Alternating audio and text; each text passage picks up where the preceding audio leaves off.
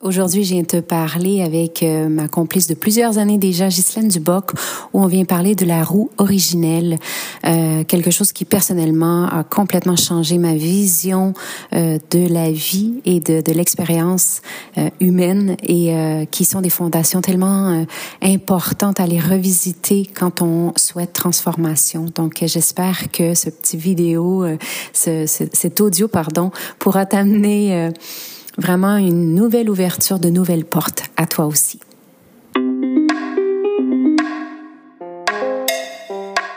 Namasté bienvenue au podcast Sorcellerie Blanche. Ce projet de cœur a démarré en 2019 et on continue depuis. Si t'es ici, c'est que la sorcellerie blanche sous toutes ses formes t'attire.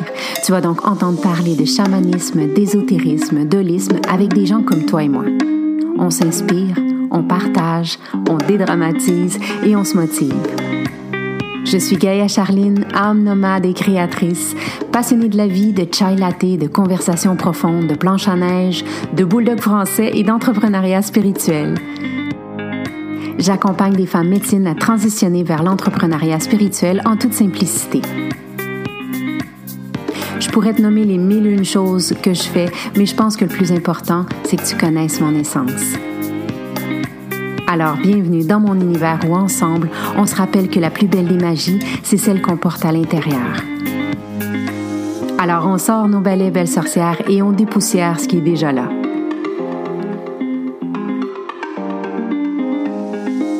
Salut Ghislaine, comment vas-tu? Ça va, ça va très très bien et je suis contente qu'on fasse euh, euh, ce petit rendez-vous toutes les deux hein, parce que parler d'amour alors qu'on s'approche de Noël, il me semble que c'est une bonne idée. Oui, je trouvais que c'était un beau cadeau. C'est toujours un beau cadeau de t'avoir, puis de d'avoir ta vision des choses. Puis on s'est dit tiens, on va faire une petite euh, une petite discussion autour de, de, ce que tu peux nous offrir, ce que tu nous as offert dans les derniers mois. Hmm. Oui, et c'est là quand le verbe offrir se présente que je suis toujours troublée. C'est vrai que je, serais contente qu'on soit sous certains sapins de Noël, ça c'est sûr. Mais euh, d'abord, la vie m'offre une inspiration. Et c'est, je crois, ça qui est très important. Les choses sont pas codifiées, ne sont pas avec des règles, etc. Euh, la vie d'un chaman, la vie de quelqu'un qui est initié à la vibration, eh bien, euh, a surtout une vie d'inspiration. Et je crois que ce qu'il y a de très étonnant, c'est que je suis la première surprise. C'est-à-dire, les choses viennent intuitivement, elles se font. Et quand j'en vois les résultats, alors là, pour moi, c'est c'est Noël. Hein, euh, oui, donc de à chaque fois. Parce que je suis vraiment vraiment surprise. Et c'est ça qui est très euh, très joyeux, c'est que en fait, on n'offre pas les choses, c'est la vie qui nous offre et on fait juste que les laisser passer. Voilà. Ouais, ouais. Et pour nous, c'est un. Toi, tu reçois et, et, et, tu nous partages, et c'est tellement euh, une belle route qu'on a vécue ensemble. On avait déjà démarré avec Gardien de la Terre et là, on a poursuivi avec l'initiation et je trouve que c'est tellement beau. Aujourd'hui, on vient pour que tu puisses nous parler un peu de la roue originelle qui, personnellement, moi, m'a bousculé complètement cette année. Ça, waouh! Merci encore.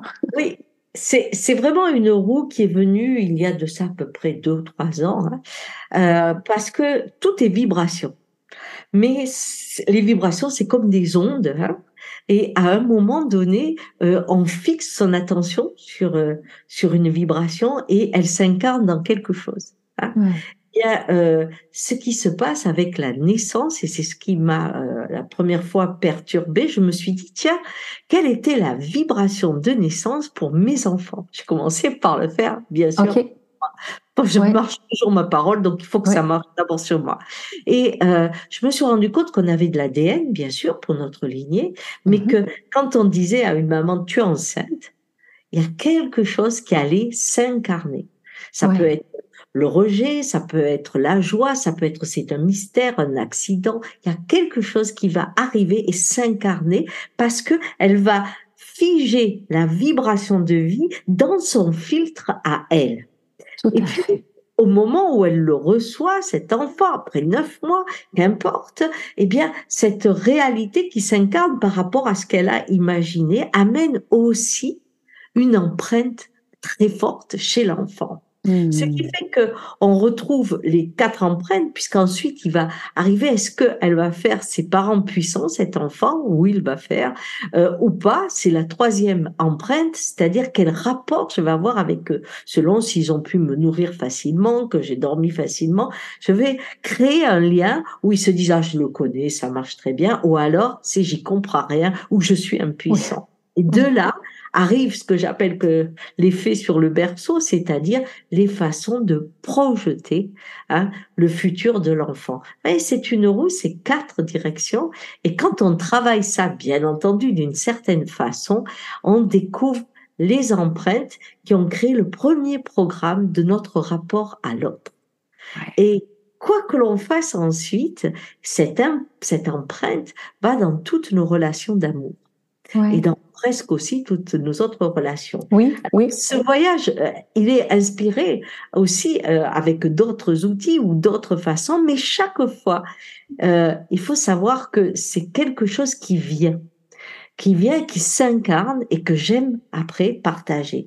Alors, Maintenant, on a fait les quatre temps de l'amour, c'est-à-dire qu'on fait ce travail sur l'amour, sur ce programme qu'on met en place, qui nous crée des rôles, qui nous crée aussi des couples dans la tête, ceux à quels on a droit et ceux à quoi on n'a pas droit. Et mm-hmm. tout cela, ce pas à pas, vis-à-vis de la construction de mes possibles amours, eh bien, quand on en reprend le contrôle, on laisse la vibration revenir et à ce moment-là, c'est notre cœur dans son inspire qui réécrit l'histoire et nous permet de vivre autrement. Voilà.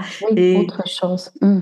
Je trouve que le voyage qu'on a commencé, quand on voit les résultats des uns et des autres, eh bien, euh, nous donne euh, chaud au cœur hein et, euh, et, envie de le, de le continuer. Bien sûr, là, on, va, on a fait la mi-temps et donc il y a un mois de repos, ce qui permet à certains, s'ils veulent euh, nous rejoindre, eh bien, nous rejoindre en janvier. Mais ce qu'il y a de bien, c'est que ce pas à pas avec le groupe, eh bien, euh, permet les échanges et cet étonnement de notre prison amoureuse.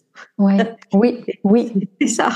Et tu parles de prison, puis c'est c'est c'est pas un, ce que tu ce que tu nommes là tout le processus, c'est pas quelque chose qui est facile. Hein. C'est euh, tu sais, les gens vont dire ah c'est beau, tu sais, c'est poétique, ça a l'air bien et tout ça, mais il faut vraiment dire aux gens, il, faut être engagé à cette transformation-là pour vraiment voir quelque chose de nouveau dans notre vie. Puis c'est, euh, le groupe euh, trouve ça difficile des fois, puis il trouve ça challengeant, mais il continue d'y aller. Puis la vie, c'est ça aussi. C'est pas euh, tout n'est pas que rose toujours. Oui, c'est c'est pas facile parce que dès qu'on rentre en conscience dans quelque chose qui se répète, la première étape c'est un sentiment d'impuissance. Ouais, Voyons, il y a quelque chose qui me dirige. Alors, est-ce que je peux en sortir? Oui. Bon, la réponse est oui. Sinon, on ne ferait pas ça. Mais ce mm-hmm. qu'il y a aussi dans ces voyages qu'on a construits après les Gardiennes de la Terre, celui-là, c'est la participation. C'est que le fait que euh, plusieurs osent euh, dire le pas à pas, comment elles le vivent, comment elles le font, et que je peux répondre, et puis que toi tu organises les voyages, c'est-à-dire cette mm. participation du retour de l'expérience qui permet d'approfondir et d'aller plus loin permet un travail collectif. Il n'y a pas mm. celle qui sait, Gislaine. Non, il y a ce groupe qui amène toute cette matière et la vie s'exprime dans cette réalisation. Euh, c'est vraiment le schéma collectif que j'aime beaucoup. Oui, oui. Puis il y en a beaucoup qui vont aller trouver soutien justement dans l'échange de des gens qui vont venir euh, te partager devant le groupe. Il y en a plein qui vont toujours dire je me reconnais, je m'identifie à toi, c'est la même chose que toi. Donc ça, ça, ça réchauffe le cœur de savoir que finalement on vit souvent les mêmes choses, puis on le garde pour soi, on le partage pas, on pense qu'on est spécial, on pense qu'on est bizarre, mais il y en a plein qui vivent la même chose. Et, toi, tu nous permets justement de, dédramatiser un peu, parce que bon, tu, dis aussi des, choses drôles, on rit dans le groupe et tout ça. Donc, tu permets de dédramatiser un peu le chemin et de rendre ça plus, plus léger, je trouve. Mm. Oui, en tout cas, on essaie de le faire avec la joie, bien sûr, parce que je crois que la légèreté, c'est quand le rire peut s'exprimer malgré la douleur que l'on rencontre. Hein. Il n'y a pas que euh, ça ne doit pas être forcément difficile. Il faut être juste lucide, lucide et s'aimer mmh. beaucoup, parce que avant d'aimer l'autre, c'est soi que l'on doit aimer. Et on est mmh. prisonnier d'une culture où s'aimer, c'est péché. Oui. Alors, je ne sais pas comment on peut aimer l'autre comme soi-même si soi-même on ne s'aime pas. Et euh, le schéma amoureux est souvent un schéma qui, euh, comment dire, euh, crée des jeux de rôle. Je me mets comme ça pour être aimable et qu'on m'aime. Et la peur mmh. que j'ai, c'est qu'on découvre qui je suis à l'intérieur. Ça, mmh. ça, c'est la terreur. Ou je suis sûre de toute façon qu'à un moment, on va voir que je suis ça et on va me laisser tomber. Donc, qu'est-ce que je fais? Mmh. J'anticipe la situation. Et comme ça, c'est personne me laisse tomber. Mais en fait, euh, on répond à ces croyances qui sont souvent, donc comme je disais, d'une roue originelle et des mm. autres qui s'inscrivent ensuite, mais aussi d'une culture avec des rapports familiaux, des rapports de la société dans laquelle on vit, qui enferment des individus dans des rôles extrêmement douloureux oui. et où les histoires d'amour sont toujours les mêmes. Hein. on change de la couleur des cheveux, mais à part ça, c'est le même profil. Et quand on croit aller à l'opposé, on se retrouve au même endroit. Donc, euh, rencontrer, oser l'amour qui transforme, alors qu'on veut aimer, mais ne surtout pas se transformer, rester soi, ce qui est impossible, ça ne va pas avec l'amour. Hein. L'amour est fusion et l'amour est transformation, évolution, ouverture, et pas rigidité dans je reste ce que je suis. Non, sinon à ce moment-là, c'est pas la peine de, rentrer dans cette danse de la vie. Ouais. Ce que j'ai aimé aussi, c'est que moi, personnellement, à travers ce voyage, j'ai pu retourner voir mes relations avec mes parents aussi. C'est pas que l'initiation, c'est pas que pour le couple, comme tu l'as bien expliqué, puis qu'on a fait le chemin. C'est qu'on va aller aussi la relation avec nos parents, notre relation de couple, évidemment, notre relation avec soi. Puis même moi, j'ai observé ma relation comme moi comme mère, euh, mais aussi mes relations avec les gens autour de moi. Donc, c'est d'une richesse incroyable parce que cette roue originelle nous, permet, nous, de, de, de, toujours revenir à soi, puis de se responsabiliser pour les transformations. Mais je, je peux les faire moi d'abord, à l'intérieur de moi, pour voir un nouveau monde se présenter devant moi. Oui, et je crois que quand on fait la thérapie, on va voir papa, maman, mais là, on va le voir d'une façon très différente. Ouais.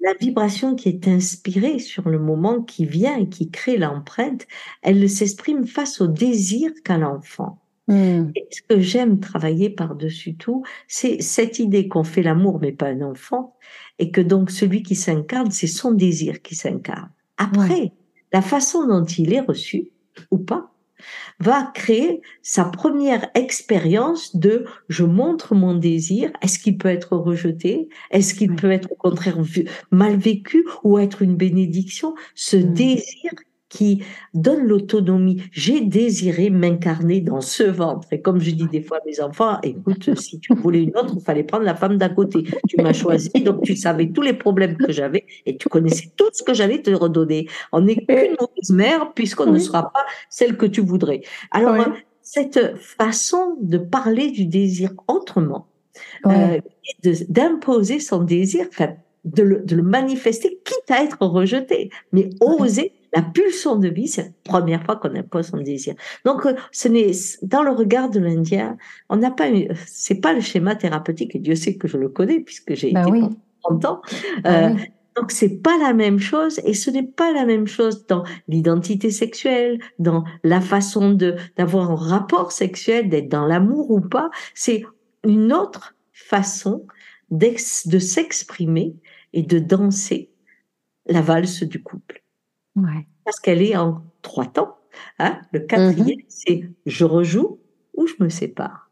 Et ça aussi, apprendre le temps de l'amour, hein, c'est pour ça qu'on dit le quatre temps de l'amour, permet même dans des mariages très longs de se rendre compte qu'il y a une roue à l'intérieur qui remet en cause et qui propose une transformation à travers des événements qui fait qu'au quatrième temps, je rejoue ou je passe. Ouais.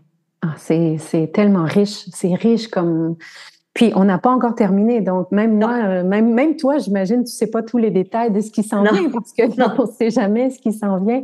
Mais ce qu'on peut savoir, c'est qu'avec le groupe qui s'est formé, puis avec avec déjà tout ce qu'on a amené, ça va être une belle continuité pour 2024. Euh, Vraiment. En tout cas, si certains veulent ces box, hein, parce que ça c'est la technologie, moi qui suis souvent critique sur la technologie, la possibilité d'avoir ces vidéos à vie avec euh, mm. tous ces retours des uns et des autres, ce groupe dans lequel on peut partager. Quand on commence tout seul, et eh ben dire help me, hein, j'y arrive pas, aidez-moi. Oui. Euh, ça aussi c'est vraiment important. Eh bien, je crois que c'est un beau cadeau quand on a un schéma amoureux qui est répétitif ou quand dans le couple on est à un moment de transition fort c'est un beau mmh. cadeau à se faire que d'aller dans cette introspection, dans le regard de l'Indien, à travers la vibration de l'amour de soi pour pouvoir vibrer avec l'autre. Ouais, c'est beau. J'aime mmh. ça. Puis c'est un cadeau qu'on garde pour, euh, pour le reste de notre vie. Merci. oui. Merci vraiment, Ghislaine, pour euh, ce moment, puis d'avoir euh, ouvert la porte sur cette roue originelle qui, moi, m'a complètement chamboulée. Et je, parle de moi parce que c'est moi, mais tout le groupe aussi est, complètement déstabilisé, positivement en tout cas. Euh, puis de pouvoir partager ça que tu reçois, toi, en cadeau. Merci. Merci.